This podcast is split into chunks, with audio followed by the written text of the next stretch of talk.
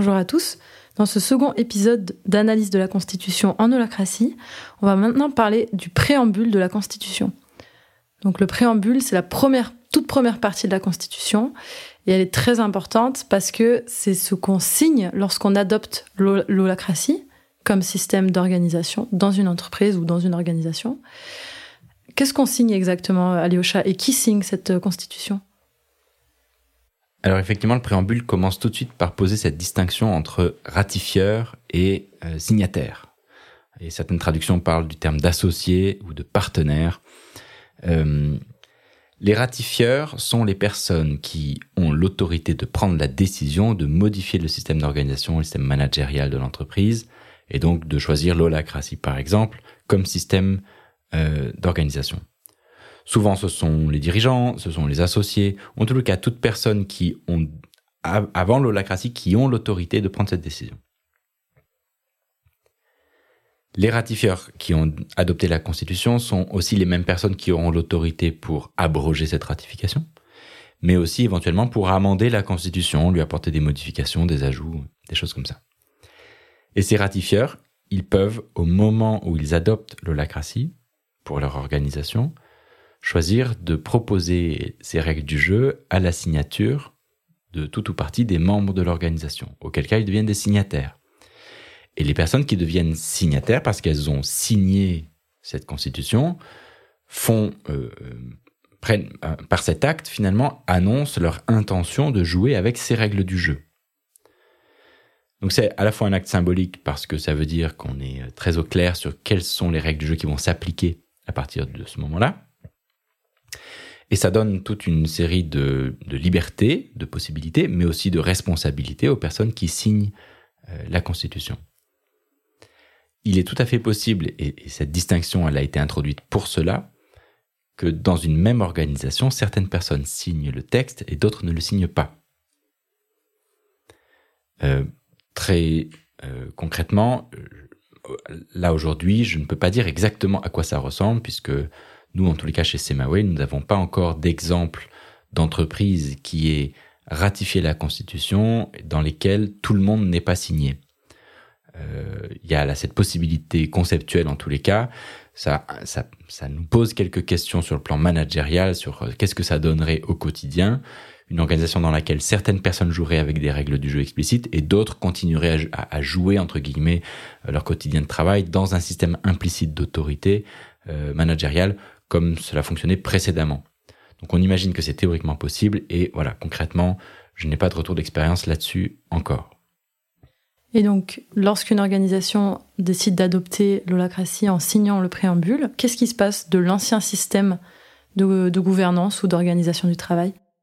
Alors, au, moment de la ratification, euh, justement, ce préambule, l'introduction du préambule nous dit que les personnes qui avaient de l'autorité cèdent leur autorité au processus décrit dans la Constitution. Ça veut dire que dorénavant, ce sera au travers de ces règles du jeu qu'ils pourront continuer à, exercer leur euh, autorité.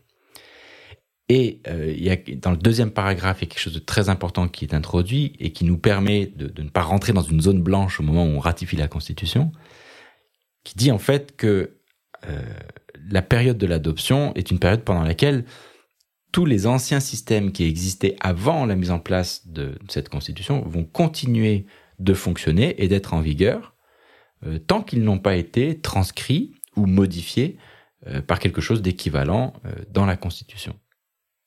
Alors à partir du moment où on va modifier quelque chose, faire évoluer ou, ou écrire un système d'organisation, une règle ou un processus de fonctionnement, eh bien l'ancien système disparaît.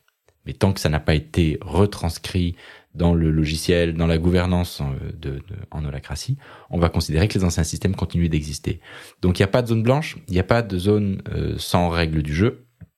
Il y a vraiment une sorte de tuilage entre l'ancien système et le nouveau système. Il faut être très clair sur le fait que c'est la période en général pas très confortable de l'adoption de l'holacratie. On va plutôt tenter de la raccourcir le plus possible de manière à ce qu'on limite au maximum le temps pendant lequel on continue un peu à fonctionner dans l'ancien système, en général très informel, et, le nouveau système qui, lui, est très explicite. Euh, par expérience, ça prend en général quelques mois on va dire entre 3-4 mois pour les plus petites organisations et un an pour les plus grandes, pour avoir transcrit l'essentiel des règles et des politiques préexistantes à la mise en place de l'holacratie. Et donc une fois qu'on a la Constitution, qu'on l'a signée, qu'est-ce qu'on fait ensuite? C'est-à-dire euh, comment on l'utilise au quotidien, cette, euh, cette, norme? Ça devient les règles du jeu. Ça veut dire qu'on peut s'y référer à tout moment quand on a un doute sur la manière de résoudre un problème, d'avancer, de mettre en place quelque chose.